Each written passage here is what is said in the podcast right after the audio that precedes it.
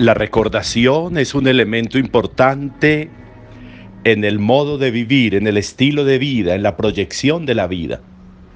La recordación es aquello que hace que lo que hacemos, que lo que somos, que nuestra presencia marque y marque en el tiempo, que genere un elemento importante para que en el entorno la vida, la presencia, el ser perdure, perdure. No es un elemento de pretensión ni de orgullo, no es un elemento existencial. No puede la vida pasar desapareciendo. No podemos vivir muriendo. No podemos pasar por la vida haciendo que la vida vaya reduciéndose, no al contrario.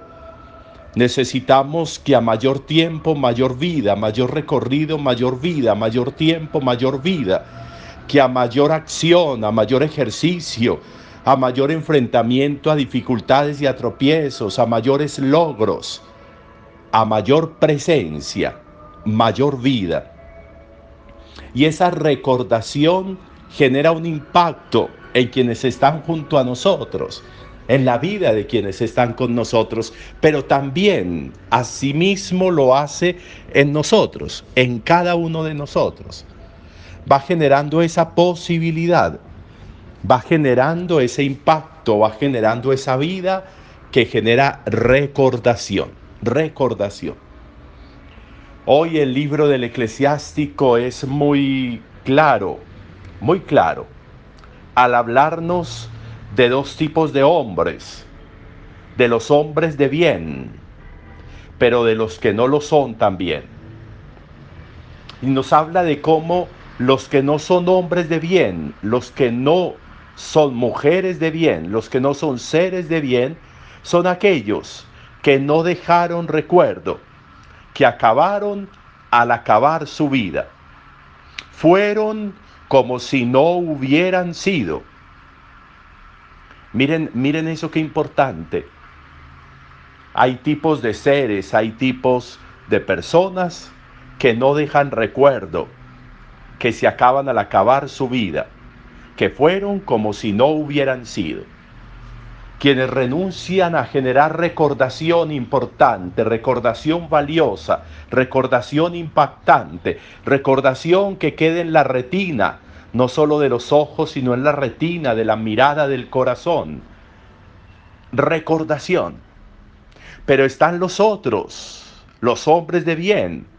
Su esperanza no se acabó. Sus bienes perduran en su descendencia. Su heredad pasa de hijos a nietos.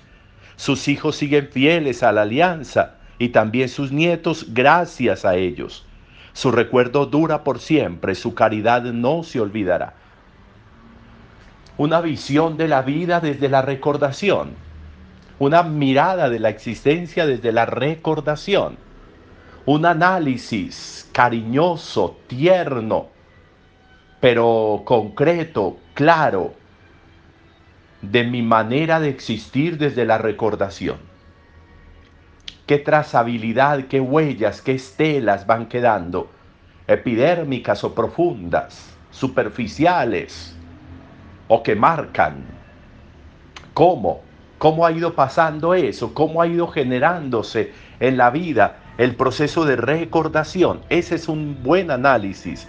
Esa es una buena manera de mirar hoy la vida nuestra. Porque puede que, que en la recordación, la falta de recordación sea signo de esterilidad en la vida, sea signo de sequedad, de resequedad en la vida.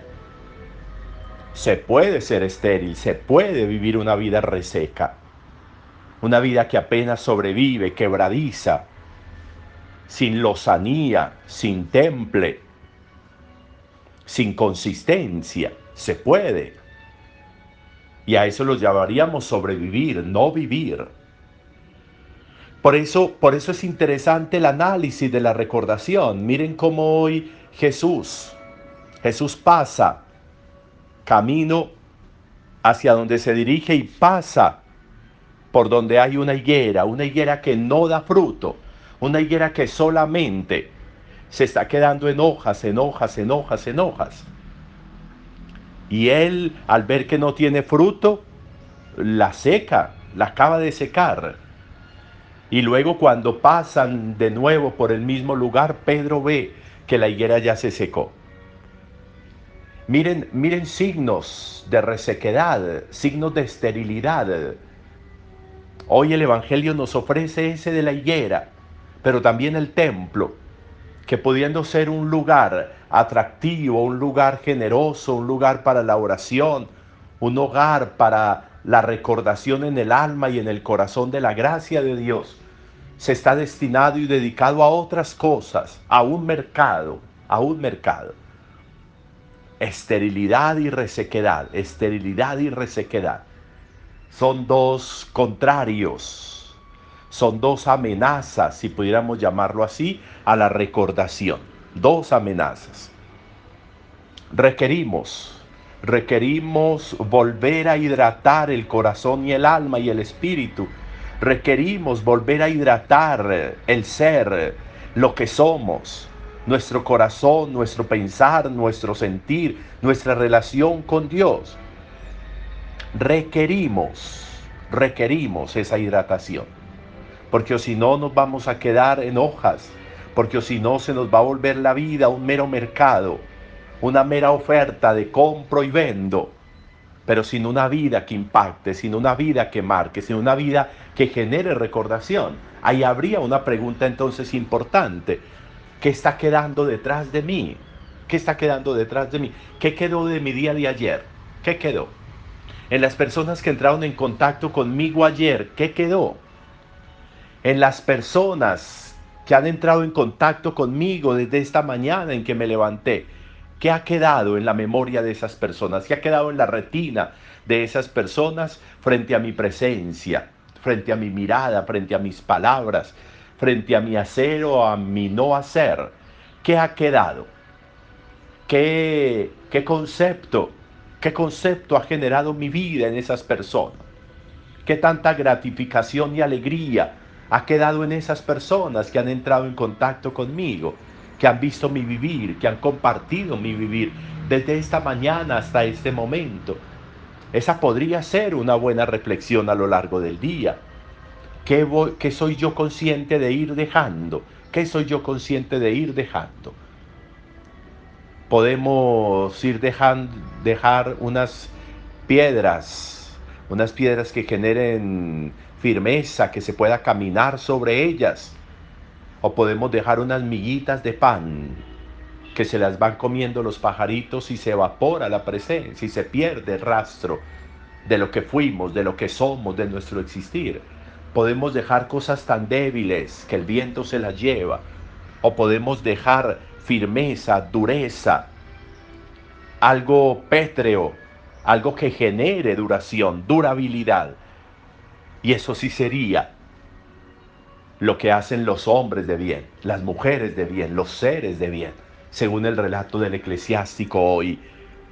Una, una figura muy importante de lo que hacen, de lo que dejan, su recuerdo dura por siempre, su caridad no se olvidará. Importante, desde esta visión de la recordación, mirar la vida de nosotros hoy, de qué lado estamos, de qué lado está nuestra vida, qué ha dejado, qué está dejando, qué impacto está generando, qué huellas está generando. Hay resequedad y esterilidad en mi vida o permanentemente se están generando semillas, presencias. También, entonces, una buena oportunidad para hoy meditar y reflexionar desde lo que nos ofrece hoy la palabra de Dios. Buen día para todos.